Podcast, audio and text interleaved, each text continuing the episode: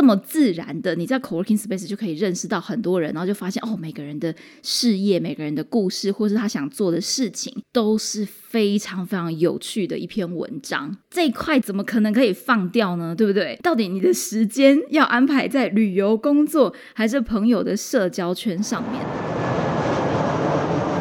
听旅行故事，离开原本的生活思维，找到自己的生活滋味。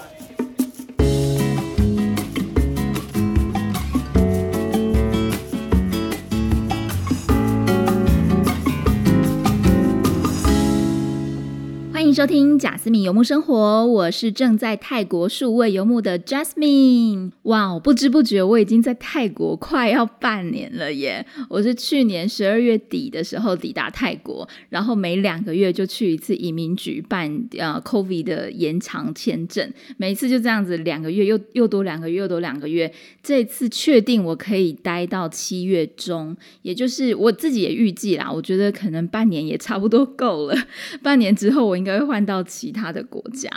那在这个月的期间呢，我办了两场的线上讲座，一场是给高中生的，在聊关于如何成为数位游牧民族的讲座，然后另外一场是关于华语老师的主题。呃，就是我邀请了我之前在墨西哥的同事，他同时也是一个在泰国的国际学校的老师，我们一起分享了华语老师要如何让薪水翻倍，还有要如何进入国际学校。对，然后办了这两场讲座之后，以及在我自己检讨我最近的教学状况啊，还有咨询的状况，各种，我觉得也很常收到一个听众问题，就是数位游牧民族最大的困难是什么？然后让我现在非常非常的想要来聊聊，到底我觉得现在对我来说最大的难题是什么？也就是生活上的平衡。我想了一下，我觉得我的生活现在可能可以分成几大块，一个当然是旅游，然后再来一个就是我的工作，接着是在旅行当中你可能会遇到的朋友，第四个是一些可遇不可求的机会，这些机会真的是。很可能是一些很特别的体验，那这些体验并不是你特别去追、你特别去问、去找的，而是刚好可能你的朋友或是你的朋友的朋友问你说：“哎，你有没有兴趣？”然后有一个这样的机会，你要不要试试看？所以这也是一个非常非常特别的、可遇不可求的机会。如果有旅行过的人，可能就会懂我在说什么。最后一个呢，我觉得也是可遇不可求的，就是爱情。好，所以今天我们会简单的分享这五个 part。其实我应该再多加一个啦，就是家人朋友，就是原本你在台湾的家人朋友，我觉得这个部分也是很重要。在旅行的时候，我们必须要好好的去分配时间的一个难题。对我最近真的有一点被我的工作量或者是时间安排上吓到，也有可能是因为免费咨询的人数突然暴增了。那从我开始做华语老师的免费咨询以来呢，到现在已经有就是超过一百五十个人跟我做过免费咨询了。虽然说这是一个一对一免费咨询的，好像是我在提供一些服务，可是我觉得同时我也非常的开心，可以看到很多人愿意跟我分享他的状况，然后我们可以聊一聊现在大家所遇到的。难题，很感谢过去曾经跟我做免费咨询的人，然后谢谢你们的分享，也谢谢你们让我知道你们现在的处境以及你们所面对的难题。那接下来，也就是我希望我在可能达到两百个免费咨询之后，也许我会开始考虑咨询可能要开始收费，并不是说我真的很想要赚很多钱，而是说我发现我的时间慢慢的不够的时候，我必须要去更小心的使用我的时间，把我的时间分配在。我想要的事情上面，所以如果你对于线上教华语有兴趣的话，都欢迎你可以把握时间跟我预约免费的一对一咨询。也希望我的教学经验能够让我有这个能力可以回答你的问题。免费咨询的表单就放在描述栏位，欢迎你填写申请哦。接下来要念听众在 Apple Podcast 上面的留言。这位听众朋友，他的账号是 S V A R T A U G A，他的标题是“声音好听、内容充实的 Podcast”。然后他的内容是听着贾斯敏分享这些如何透过华语文教学、数位游牧的故事和经历。仿佛自己也一起游历了四方，一起穿过那些生涯的十字路口。除此之外，他跟来宾之间的访谈也相当真诚，听众仿佛就置身于咖啡厅或是 hostel 的大厅，听他们分享数位游牧生活的喜悦与遗憾。自由与彷徨是个声音好听、内容充实的 podcast。哇哦！天哪，我真的是一边念一边快要起鸡皮疙瘩了。这真的是一个非常非常好、非常非常大的 feedback。真的非常谢谢这位听众朋友的留言，我觉得非常非常的感动。然后，哇，你的文笔也很好 哎，就是让我这样一边念，我都觉得呃，我脑中也浮现了当你们在听的时候，你们脑海中的画面跟想法。真的非常谢谢你，我也会继续好好的调配我的工作时间，然后继续做出。更好的节目给大家。在这边也邀请你，如果说你非常的喜欢贾斯敏游牧生活，希望你可以帮我们把节目分享出去，分享给你觉得有需要的朋友，喜欢旅行、喜欢数位游牧，或是对于华语老师想要了解的朋友。那当然，我也非常鼓励你可以到 Apple Podcast 上面帮我们打新评分，写下你最真实的听众留言、听众的想法跟感受。真的，贾斯敏会非常非常的感谢你。而如果说你比较害羞，不好意思在比较大众的平台上面。分享的话，也欢迎你可以直接透过 Facebook 或者是 Instagram 跟我私讯聊天。我的账号是 Just Journey 一一五 J A S J O U R N E Y，然后数字的一一五。当然，你也可以直接搜寻贾思敏，甲乙丙丁戊的贾，思考敏捷的思敏，搜寻贾思敏就可以找到我喽。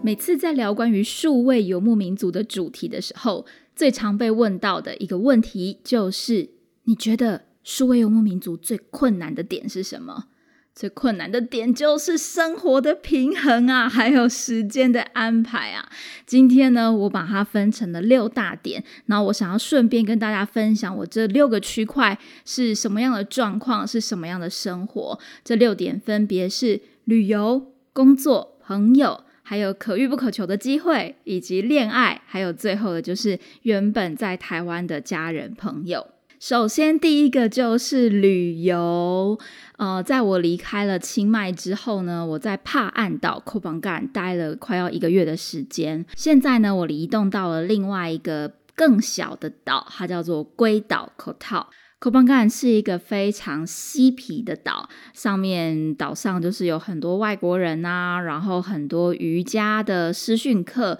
当然也有很多的。呃，欧洲的正在度过他们 gap year，才二十几岁，甚至只有十八岁左右的年轻人，他们在 k o p a n g a 旅行，然后他们在呃裸体海滩裸泳等等的。对 k o p a n g a 是一个我觉得非常灵性跟 party 共存的一个小岛。而我在 k o p a n g a 帕岸岛的时候，我待的一个 co-working space，我真的觉得那是一个有史以来我。待过最美的 co-working space，它的主 co-working space 工作的那些地方呢，呃，是在户外，可是它的背景就是你电脑的背景，电脑的背后就是一片海，而且那个海是很美的海，是那种。淡蓝到渐层的蓝，淡蓝到深蓝，而且深蓝的后面又有又有山，所以你又可以看到山的倒影，倒映在海上面。只要你每一次工作，我真的每一次都在跟 Coworking Space 的其他外国朋友聊天，然后大家就是会可能会先简单问候嘛，就是哎。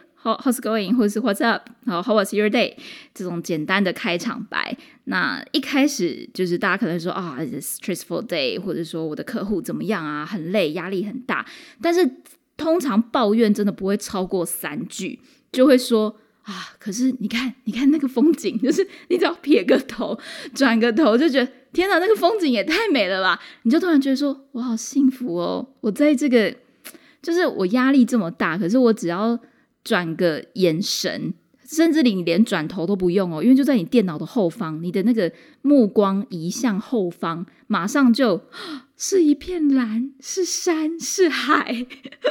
我觉得这样讲描述，你可能会觉得我很很白痴吗？或者是很好笑？可是真的那个瞬间，你的心情就释放，你就觉得说没关系，然后。Not a big deal，不是什么大不了，就是这个这个跟客户的关系，或是这个很糟糕的状况没有关系。我很幸福，我很幸运，我现在在一个这么美丽的环境，那我可以先暂时把这个客户放一边，我先去游泳，先去潜水一下，等我的心情调试的比较好了，比较快乐，再回来继续工作。那其实你的问题一样可以得到解决，但是你整个心境上、心情上是完全不一样的。所以我在 Co 邦干的时候，真的觉得啊，因为那个 Co-working Space。让我非常的喜欢，非常的快乐，但是相对的。那个 co-working space 其实也有一点点贵，呃，他们只有十间的海边小木屋，每一间海边小木屋的一个月月租费是两万二泰铢，这个价钱在泰国真的是非常贵呢。虽然说跟欧美人士比起来，他们会觉得哦，这房租还好啊。比如说他在德国，他如果在柏林，可能一个房子也许最少也要一千欧、八百欧，便宜的话可能八百欧，最就是正常价也要一千欧，所以两万二。泰铢对他来说就嗯还可以勉强可以接受，虽然说在泰国这不是一个非常便宜的价钱，可是啊搭配上这个美景也算是非常非常 OK 了。所以在帕岸岛的时候，我就有一种暂时把我的金钱焦虑放一边，反正至少我还有一个朋友可以跟我 share 房租，然后我可以很享受那个当下的美景，然后再来是 k o p a n g a n 的夕阳。非常的漂亮，我没有办法说它到底多漂亮，但就是只要大概到五六点的时候，我就会自动的觉得说不行，夕阳等一下就没了，但是工作一直都在，工作一直都做不完，所以大概四五点的时候，我们就会 比较没有心情工作，然后就直接。直接到旁边散步，走路只要可能一两百公尺就到了。就其实我们的 co-working space 就在海边啦，对，所以就可以马上的到旁边的 Zen Beach。Zen Beach 是一个非常非常嬉皮，然后也有很多人在那边裸泳，很多人在那边呃做双人瑜伽，很多人在那边弹吉他的一个海边。我非常的喜欢那边。如果说你有机会到帕岸岛的话，一定要去一下 Zen Beach，Z E N Zen Beach。小缺点就是没有很便宜，因为那边也很多外国人的餐厅，可能每一餐大概也都要最少一百块左右。然后，当然你也可以，可能如果你去。咖啡店可能都要一两百块，或者是说你点一个呃简单的配菜或者是炒饭，大概也要八十，然后再加一杯饮料六十，可能就要一百多了。所以并没有想象中的泰国那么便宜，但是却可以有另外一种，就是就你会觉得说啊，我付这个钱值得，付这个钱我开心的感觉。而我现在移动到了龟岛口套这个小岛呢，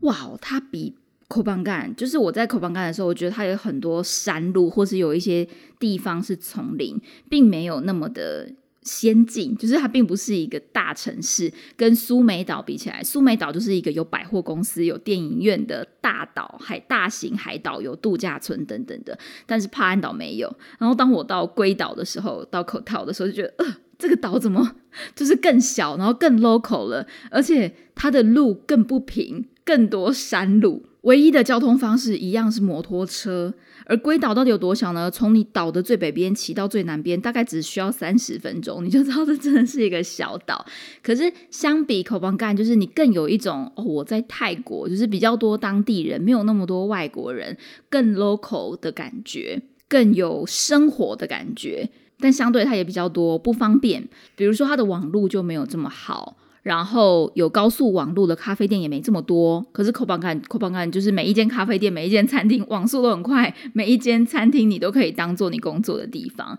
而在龟岛就没有这么好，我就蛮常必须要用我的 SIM 卡来当做网络。然后我找到了唯一的一间二十四小时的 co-working space，但是它也非常的冷清。目前加上我只有三个人，而且它嗯，就是因为很冷清，感觉他们也没有很认真在维护，所以也没有。没有到非常的好，环境品质没有到非常的好，但我觉得也很够用了。而为什么我会到龟岛呢？其实就是因为潜水这边是一个呃潜水圣地。在我来到泰国之后，很多朋友都跟我说啊，Jasmine 你喜欢潜水，而且你有考 Advanced 的证照，那你可以去放 Dive，你一定要去龟岛。大家都说龟岛是最漂亮的。所以我就满心期待的跟我朋友移动到龟岛，然后我觉得天哪，不管我在这里待多久，我都一定要去潜水一下，看看到底泰国的潜水长什么样。我在龟岛的第一次潜水呢，潜了两只方 dive 两只，然后我朋友他从来没有潜水过，所以他是体验潜水。那我觉得可能因为就是他没有潜水过，所以我们只能够在比较基础的海域潜水。所以老实说，跟我以前在台湾可能跟垦丁比起来，我觉得。垦丁的喂鱼区可能都还看到比较多的鱼，就是我在老实说，我那天那天天气也很好，然后教练人也非常好，而且我们是船潜，就是还包船出去，但是价格还蛮便宜的哦。前两只加上计程车加上呃船潜的钱，总共也才一千八，超便宜耶，超便宜耶。呃，体验潜水是三千五泰铢两只，这个价钱真的。就是非常划算。台湾的体验潜水可能要两千五到三千，方 dive 一支可能也要，我印象中可能是八百到一千二。而且如果你是要搭船出去的话，还要再另外付船的钱。但这边就是很便宜。然后我后来跟我的就是潜水教练，就是在好好 good dive 的教练他们聊了一下，他们刚好也是在口套这边考他们的 A O W，那他们就跟我讲到说，这边比较像是一个工业陪练。考照的地方很多，很多人都来这里考照，很多很多教练都来这里考教练，因为很便宜，所以你下几支 tank，就是你你下很多支气瓶，你都会觉得相对的便宜很多。那以这个价钱，就是等于是它的 CP 值很高啦。它可能不是到最美丽的前点，但是它 CP 值非常的高。而口套的物价的话，我会觉得其实跟曼谷可能差不多。如果说你一个人，你只想要租一个小套房，也许价钱是在六七千块左右。那他们大部分都是类似小木屋，在丛林里面的小木屋。这边真的超多丛林，就是椰子树啊、树树林等等的。那如果你的预算高一点的，话，话你可以租一个呃，可能像是单人的小公寓，它有一个简单小小的双人房跟小的厨房、客厅，那这样子的价钱可能就大概一万二到一万五。另外一个让我比较压抑的是，这边的水费跟电费，他们很常是另外加上去，就是不包括在房租里面。结果这边的水电都蛮贵的，就是有点超乎我预料，可能没有像台湾这么便宜。也许你一个月电费加水费两三千块，或者是甚至三四千块都有可能。而且天气很热啊，就你一天可能要洗三次澡。所以我觉得他们的水费跟电费，听说是因为他们岛太小，所以他们要从别的岛或是别的地方买。进来，所以水电费都特别的贵。那物价的话，一餐也是，比如说一个炒饭、一个炒面，可能也要八十泰铢左右，就是没有到很便宜，跟曼谷或者台北是差不多的。但是相对的，学潜水非常的便宜。所以说，如果说你想要考照，然后你的英文也不错的话，龟岛是一个很好的选择。以上讲的就是第一个部分，旅游。简单说起来，我觉得龟岛跟帕岸岛的生活呢。非常的算是很单纯啦，你不用一直很紧张的去跑景点，就是通常我可能利用在我。稍微空闲一点的时间，可能下午四点或者下午三点到六点、七点这段期间，算是我的休息时间。我是主要是早上跟晚上在工作，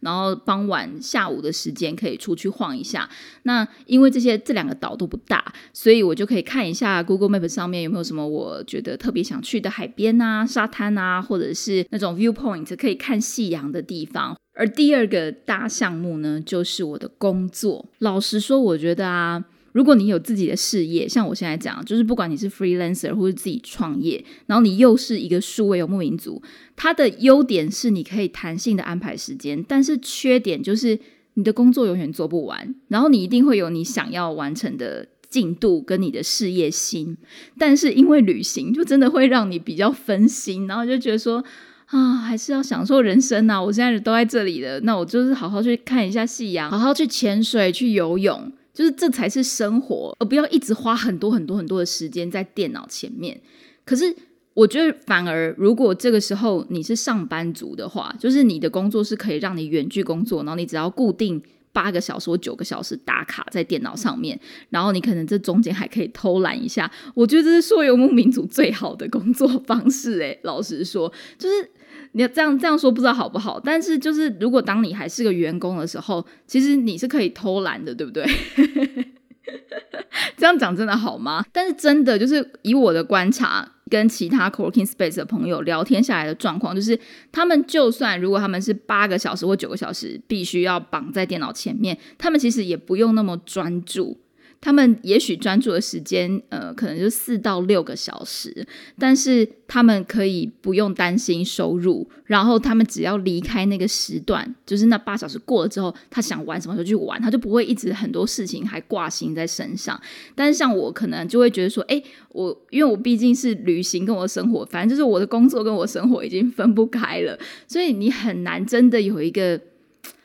呃，有一个很大的分隔线。对，那我之前对于这件事情，呃，曾经很 struggle，就是觉得说，好像我在做我很喜欢的事情，很喜欢的工作，但怎么好像生活跟工作分不开，然后我就很苦恼，就有一种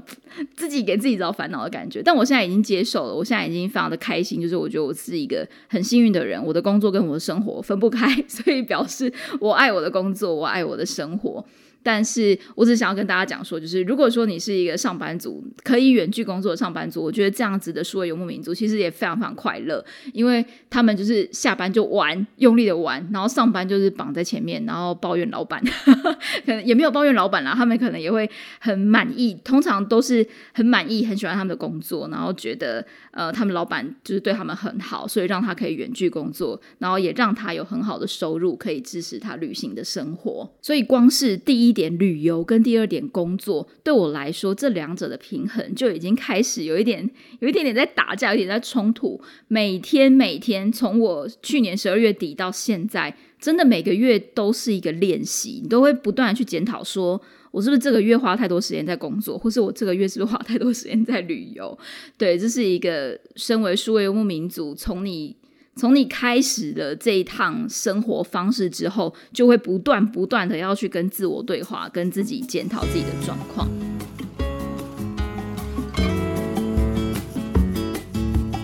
嘿，你也对华语教学有兴趣，但是不知道该如何开始吗？贾思敏现在提供华语老师的免费咨询服务。如果你也想透过教华语展开数位游牧的生活，欢迎你填写咨询表单，表单的链接就放在描述栏位哦。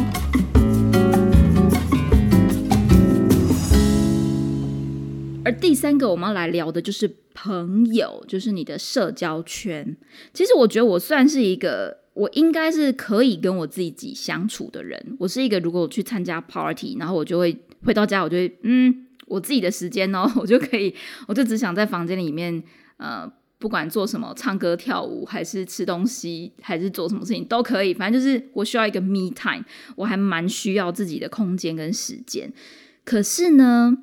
我也发现我没有办法一直一个人。就虽然说你是一个自由工作者，你 working from home，你就算整天都把自己关在家，可是那个时间如果太久没有跟其他人聊天的话，我发现我会控制不住的一直讲话。我不知道大家有没有过这个经验，就是如果说你整天都关在家，也许你关了一个礼拜，然后你也没有特别跟没有同事、没有朋友，你就是一直 focus 在你自己的工作上，或是自己看 Netflix 等等的。然后当你有一天出去跟就是买早餐，你就会突然跟早餐店阿姨讲很多很多的话。我之前就是在 co-working space 的时候，因为刚到呃刚到库邦干，刚到帕岸岛。那那时候，口邦干跟清迈的那个氛围，就是那两间 co-working space 氛围完全不一样。清迈是大家都像朋友，你一进去就觉你就觉得，哎，那些人想跟你聊天，然后你们就会眼神交汇，就会很自然的开始认识彼此。但是我刚到帕岸岛的时候，帕岸岛就是口邦干，刚到口邦干的时候就觉得，哎。好像那个 co-working space 大家都在做自己的事情，没有人想要跟你聊天，所以我大概有一个礼拜的时间都自己在做自己的事情，而且我那时候也没有住在那个地方，我是住在一间背包客栈，然后每天通勤去那一间 co-working space，因为太贵了嘛，就想说要省一点钱。结果就就我这样子做一个礼拜之后，我有一次坐在旁边一个人在吃午餐的时候，刚好有一个人他也坐在我旁边的椅子上面吃午餐。然后我真的没有想太多，但我就很自然的开始跟他聊天，而且我发现我我停不住我的嘴巴，就是我就突然把我的内心、我的心情全部跟他说。他本来只是跟我说：“Hey，就是 What's up？How How are you today？” 这样简单的。那我觉得通常外国朋友他可能问这一句，真的只是礼貌性的说，就是跟你 say 个 hi 这样。但我那天就反正你都问我我今天怎么样了，我就。认真的一头拉苦的把把我今天的心情全部告诉你，然后我就开始跟他说：“哦，我今天咨询了几个人，我今天早上然后上了几个几个学生，然后我觉得很怎么样，我现在还想要做什么事情，我内心有什么什么状况。”然后我觉得他有一点被我吓到，但是我觉得他也蛮开心的，因为看得出来他也是一个呃还蛮自己做自己的事情的人。然后他可能就突然觉得说：“我这个人很热情。”但是殊不知我只是太久没有交朋友，好，所以我只是想要跟大家讲的，就是说。当你一个人在旅行的时候，或是甚至你们可能是 couple 情侣在旅行的时候，其实都很需要社交圈。这真的是一件很有趣的事情诶，人真的有点难，有点难理所群居。就是你一定可能会在每个月，至少我觉得至少每个月都还是要有一定的社交生活。所以虽然说好像听起来跟朋友吃个饭，对于你的工作。进度没有任何的帮助，但是那是一件很需要的事情，所以也一定要分配一些时间去给你的朋友。尤其像我自己在 Cooking Space，我就觉得干每个人的那些经历真的都很有趣耶。如果说你有 follow 我的 Instagram 的话，呃，我之前 Story 就有分享过一些。像我认识一个美国男生，他叫做 AD，AD 他就是一开始是在越南当英文老师，他在越南住了四年。就是他可能刚开始只有想说到两年嘛，但后来因为 COVID，COVID 就是又加了两年，所以变四年。那在那段期间呢，如果大家大概知道英文老师在亚洲的行情，就是呃他们的工作时间相对的少，可是他们的薪水相对的高，所以他们在亚洲可以有很好的生活待遇。那比较有上进心的英文老师，他们通常会在有空闲时间的时候开始去想，就是。他如果不想要一直教英文，他可以做一些哪些其他的事情？然后 AD 就有跟我分享说。他发现自己很擅长写文案，所以他就开始去帮 Amazon 的很多商品写文案，包括下那个标题啊、描述啊，然后还有 SEO 的关键字啊。就是你可以去想象说，如果美国人他们在买东西的时候，他会他想买一个麦克风，那他会搜寻什么样的关键字？然后，所以 AD 他的工作就是帮这些人去写他的文案，把文案弄到最好看，SEO 弄到最强，让客户可以直接买他们的商品。也就是 A AD 他从一个英文老师变成一个兼职的 freelancer，那再到后来呢，他的案子接的越来越多，越来越多，他可能就可以把英文老师这个工作退掉了，他变成一个全职的呃接案写这些销售文案的人。又后来呢，他真的案子多到他自己都写不完，他必须要把案子发包出去，所以他开始找写手。他找写手的时候呢，他同时也得训练那些写手，以确保说，毕竟挂名的还是 AD 嘛，以确保说他写出去的这东西是没问题的。然后一直到现在呢，他已经变成一个有点像是经纪公司的角色，他找人帮他拍商品的照片，找人帮他写文案，找人帮他设计 SEO，这一整套一条龙的服务都是他可以提供给他的客户的服务内容。然后他同时就是不断的在找更多的客户，就不断的在。挖更多的客户，他现在是一个经纪公司。而另外，刚刚我讲到那个，就是我忍不住一直在跟他讲话的那个外国人，他是一个德国人。德国人，那个德国人叫做凯凯。我跟他会突然就聊得起来，是因为我们两个刚好都有，呃，都算是在做 coach，就是我们都是线上教练。那凯他主要是在做客户咨询的部分，就是他帮很多的公司解决他们的 Excel 的问题，帮他们做 spreadsheet，然后他很会这些公式啊，他可以在听完公司的需求之后，比如说他们的进货量啊，或是采积啊，要转换成面积等等的，他会帮客户设计出一个 Excel 的表单，只要客户输入了这些数字之后。就可以马上得到他们要的数据，或是知道他们的库存量现在的状况是多少，他就专门卖这些东西。那他也会特别为他的客户录制一些教学的影片，就是一个非常一对一、克制化的教练服务课程。可是他现在同时也想要发展线上课程，所以他就跟我聊了很多。然后因为我也有线上课程，我就跟他分享很多我的经验。接下来我想再分享一个摩洛哥的大叔，他虽然说是一个摩洛哥人，可是他在好像国中还是国小的时候就。呃，就已经搬家搬到法国，所以他已经是一个法国公民，甚至已经在法国买房子了。那听起来他之前就是也做过蛮多的工作，甚至在卡提尔里面 就是卖东西，所以他就是见过世面，见过非常非常多有钱人的世界，也享受过很多高端的高规格的待遇。最扯的就是他竟然没有吃过泡面。我们有一天晚上大家工作比较晚，然后然后他竟然没有吃过泡面，我还要教他怎么做泡面，所以我就。就蛮难想象他到底本来是多么的，到底是在什么样的多么高级的 法国领域里面工作呢？但他现在听起来并没有一个特别的正式的工作，可是他在创业。他之前做了一个 A P P，一个 App。那个 App 呢，它本来只是好玩，就是呃，你只要注册这个 App 之后，你可以上传你自己的大头照、你自己的照片，然后让别人去猜你是哪一个国家的人。那你也可以去玩这个游戏，就是很单纯，那个系统就会给你一个照片，然后就让你有 A B C D 的国家跟国旗的选项，你就去猜说，哦，这个人看起来很像是非洲的。呃，埃及人这个人看起来应该是中东吧，可能是土耳其人，就你可以这样玩，就真的只是一个这样的游戏。然后我那时候大概玩了一下下，就发现天呐，这游戏很好玩呢！而且你就会感觉到，嗯，比如说像我住过墨西哥，我就会知道说中南美洲人大概长怎样；我去过古巴，你就大概知道说，呃，加勒比海的人长怎样。可是比如说我没有去过非洲，我没有去过中东，那我就会不知道那个那个地方的人长怎样。然后摩洛哥的大叔，他叫。巴道尔，巴道尔，他就会他就会知道，然后我们两个在那边玩，就是玩的很开心。结果他跟我说，他那个 app 就是才在试验的期间呢，就已经大红，就有上万人下载，然后就让他发现到一个商机，他就觉得天哪，他可以靠就是开发这些 app 就赚大钱。可是也蛮不幸的，就是后来 App Store 就认为他这个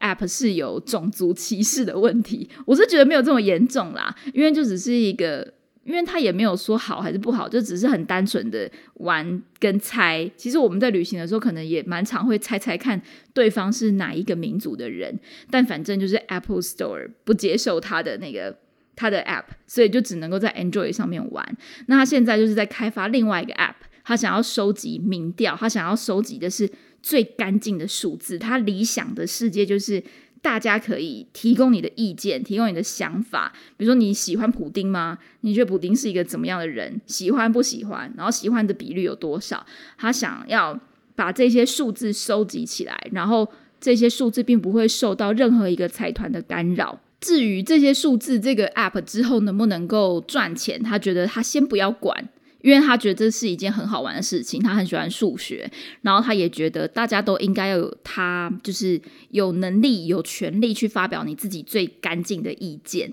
他不希望这个媒体是受到任何人控制的，所以他想要先很单纯的来开发这个 app，然后之后之后再看看喽，这样。所以他是一个创业家。最后一个想要分享的是一个 IT 的工程师，但是呢，他竟然没有念过大学。他其实是一个我在墨西哥认识的朋友，他叫做 Zam Z A M。那 Zam 他是在美国长大的，就是美国有很多的拉丁裔。嗯，就是像是墨西哥人，他们为因为墨西哥的生活水准太低，所以很多墨西哥人他们会举家搬到美国。然后搬到美国以后，也许爸爸妈妈其实也只能够做最低层的工作，可能要帮人家打扫啊，或者是在工厂啊等等的。小孩子因为过去的就在美国的公立学校念书，后来当他要考大学的时候，他发现美国的学费太贵，所以他负担不起，他就没有办法在美国念大学。可是他回到墨西哥。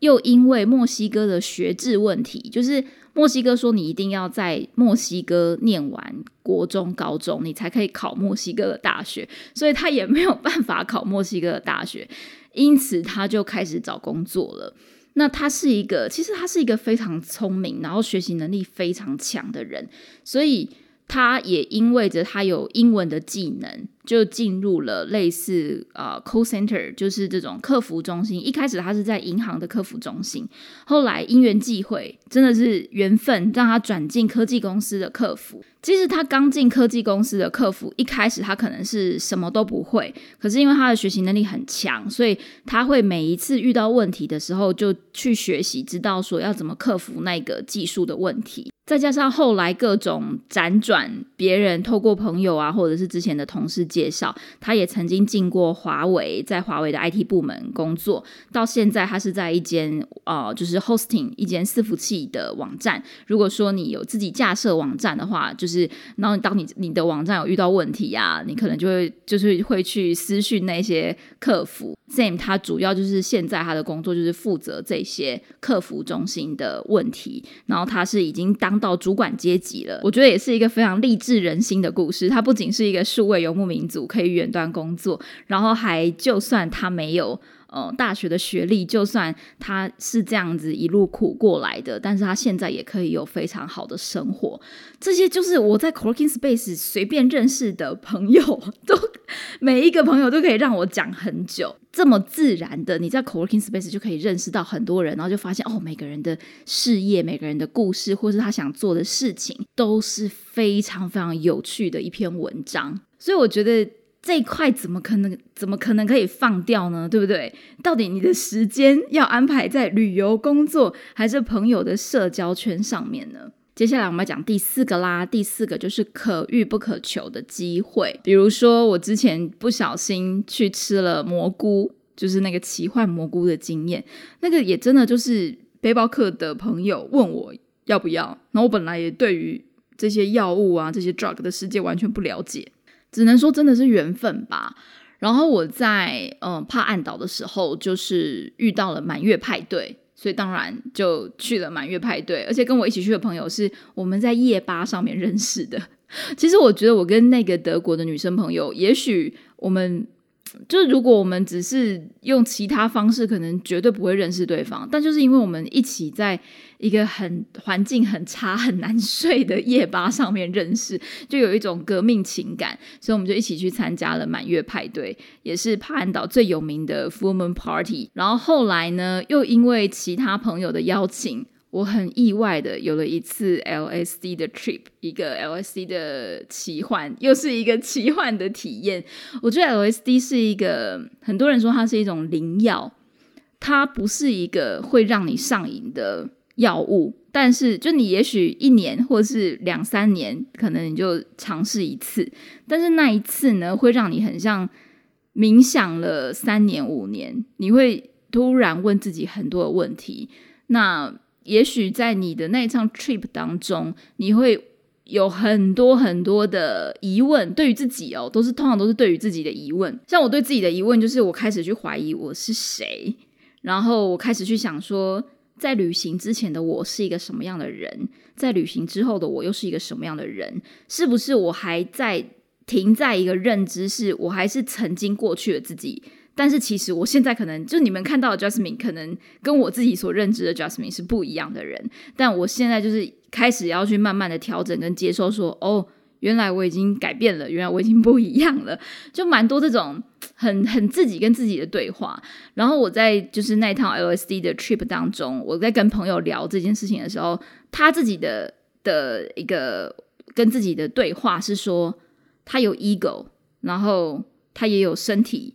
他也有自己的意见，那他要听谁的？就是谁才是他自己身体的老大？是他的脑袋，是他的心情，是他的 ego，还是他的身体？就是这种很，我要怎么说呢？很哲学吗？或是很灵性的问题？我觉得 LSD 还蛮长，很容易让你有这些。感觉就是 LSD 跟其他的 drug 比起来，它不是一个让你哦耶狂欢 party 跳舞的一个药物，它反而是也许有机会让你重新去思考你现在的人生跟你现在人生的状态所需要的改变是什么的一个推进器。最后一个我觉得很特别的经验。也有一点害羞跟大家分享，就是呃，也是透过朋友的邀请，并不是我自己去找的，就是我参加了一个 party，那那个 party 有点像是一种 house party，可是你是可以穿的可能比较性感啊，穿的比较辣，就是穿任何你觉得你很漂亮的衣服。你可以去跟任何的人调情，但是不可以有真实的，就是不可以有啪啪啪的 行为。我不知道中文有没有相关的字可以翻译。它是一个比较保守的 play party，但因为这对我来说有一点太太新了，所以我基本上比较像是去那边当旁观者，然后去观察跟体验这一切对我来说非常新的事物。所以不管是 formal party，或者是 special drug，或者是 house party 等等的，如果是一件你从来没有体验过的事情，对我来说，只要是你是安全的，然后你对于这件事情是呃想体验的、有好奇心的，觉得可以让你的生活更多彩多姿而不一样的，我觉得这些也都是很好很好的旅行当中的成长跟养分。第五个在数位游牧期间很难兼顾的一件事情，就是谈恋爱。对，如果说你是一个人旅行，或者也许你是情侣旅行啊，对不对？谈恋爱也是很重要的一部分。那尤其如果说你是在本来一个人旅行，突然你遇到了谁？如果你突然遇到了谁，让你觉得两个人超级合拍，两个人的哲学价值观超级吻合，甚至两个人可能有一起同样方向的未来。那不就是会很想要花很多时间在对方身上吗？而且在呃异国在呃旅行，像我现在在海岛，天哪，我们可以一起去浮潜，一起去潜水，一起去体验很多我们没有做过的事情。我觉得那也都是一种天大的浪漫呐！就是每一天都可以让你觉得你在拍电影，非常非常的快乐。每天你都觉得自己是电影里面的男主角跟女主角，就是。就是很快乐，每天看到对方，你就是觉得 I'm so happy，然后 I'm so happy you you are here，就是非常非常非常非常非常快乐。所以，如果在你当数位游牧民族的时候，千万要记得，恋爱也是很重要的一个部分哦。第六个就是你在台湾的家人跟朋友，在我从墨西哥回到台湾之后。我就有感觉到，好像跟家人朋友会有一点点的距离感。那个距离感不是真的很大，那个那个距离感很微妙。可能那个距离感只是说，我们有一段时间，毕竟也快两年吧，一年半还是两年的时间没有见面，你一定会有一点点的陌生。然后我就在心里面想着说。可是旅行对我来说是一件很重要的事情，我绝对不会因为这样就放弃它，所以我必须要去想一个办法，可以降低那个陌生感。所以我自己在今年这趟旅行的时候，就是我的 Google 日历上面会有一个行事历，是跟家人视讯，或者是跟朋友视讯，甚至我有跟一些其他数位游牧民族的朋友聊到，就是我们可能都需要一个 spreadsheet，就是我们需要一个表格，那个表格可能是包括你的国小、国中、高中、大学、工作的时间各个时段的，你不想要忘记。不想要断联的家人或是朋友，那我想感情是一定要花时间去经营的。所以，就算你没有跟他们生活在同一个城市，那也可以尽量的三不五时传一下讯息啊，或者是关心一下对方的动态啊。啊，跟他们回复一下，聊聊天啊，甚至约一个时间，好好的视讯，有一个 quality time，就是有一个虽然是远距离，而且远距离又可能要克服时差的问题，就是一定要特别的约一个时间，你才能够。呃，跟对方好好的聊天，所以我觉得这也是在旅行当中我会很在乎的一件事情。就是，就算我那时候可能很想要工作，可是如果是我家人朋友打电话来，我是绝对不会拒绝接他们电话的。家人朋友的视讯时间也是非常非常的可贵的。好的，以上这六点就是我觉得在当数位游牧民族的时候最难分配的。最啊，就是让我觉得我的生活好充实、好快乐。可是我要怎么样才能够顾及到方方面面这些每一块？这六块生活，我觉得都非常的重要。这六点分别是：第一个旅游，